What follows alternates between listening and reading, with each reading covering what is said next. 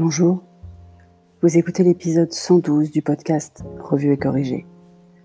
Cet épisode est tiré d'un billet du blog publié le 25 juin et s'intitule Je deviens parano.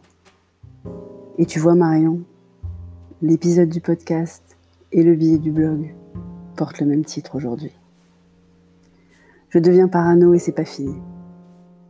Vous avez vu The Great Hack, un documentaire sur Netflix à propos de l'affaire Cambridge Analytica? Ça date un peu, certes. Je ne l'ai vu que récemment. Mais je me suis surprise à me demander si les événements actuels aux US n'étaient pas, comme en 2016, provoqués ou suggérés, ou carrément organisés par une puissance étrangère. On est en année d'élection, non? Je deviens complètement parano, mais il y a de quoi.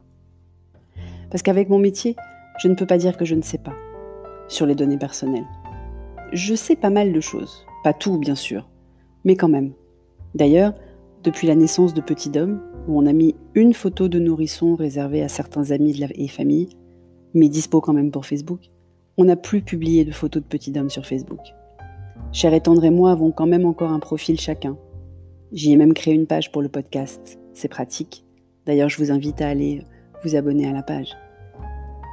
En échange de nos données personnelles, on le sait, mais on reste. J'en connais qui n'y restent pas. J'admire leur courage. Je ne l'ai pas encore. C'est tellement pratique, Facebook.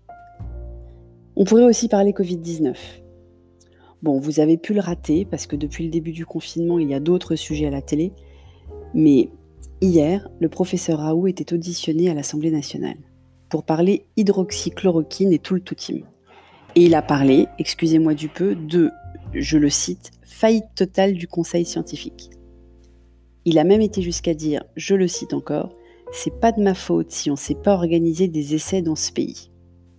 Fin de citation. Je ne sais pas s'il a raison. J'ai loin d'avoir des compétences pour juger.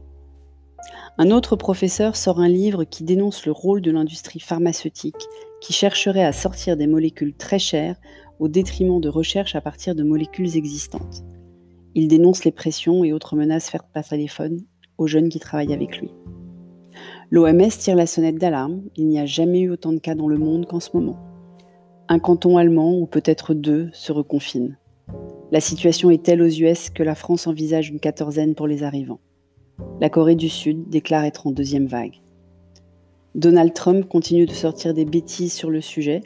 Sa dernière en date, les US ont beaucoup de cas parce qu'il y a trop de tests. Et la justice brésilienne contre un Bolsonaro à porter un masque en public sous peine d'une amende de 340 euros sinon. Ah oui, et Hidalgo a été testée positive au Covid-19 mais se déclare elle-même asymptomatique. Mais la vie continue. Ce début d'été, parce que on ne peut pas passer à côté de la chaleur et du ciel bleu, nous rappelle aussi que la vie continue. D'ailleurs, partout en France, la fête de la musique, n'en déplaise aux médecins inquiets, a rassemblé beaucoup de monde. Perso, j'y vais jamais. Je n'aime pas les bains de foule et j'allais pas commencer cette année. Mais il y avait vraiment du monde. Les enfants ont retrouvé l'école. Les restaurants affichent complet sur toutes les terrasses. Les rues ne désemplissent pas. La situation économique est grave, mais pas désespérée si on en croit les indices de l'INSEE publiés aujourd'hui. Je vous mettrai un lien dans les notes d'épisode. On va voter dimanche. Enfin, on est censé aller voter dimanche. On aura arrêté l'école le lendemain d'une élection et repris l'école la semaine juste avant une élection. Je deviens parano, je vous dis. Merci de m'avoir écouté. Si vous écoutez sur Apple, surtout laissez un commentaire avec vos 5 étoiles. Et sur toutes les plateformes de balado-diffusion, abonnez-vous et partagez. À bientôt!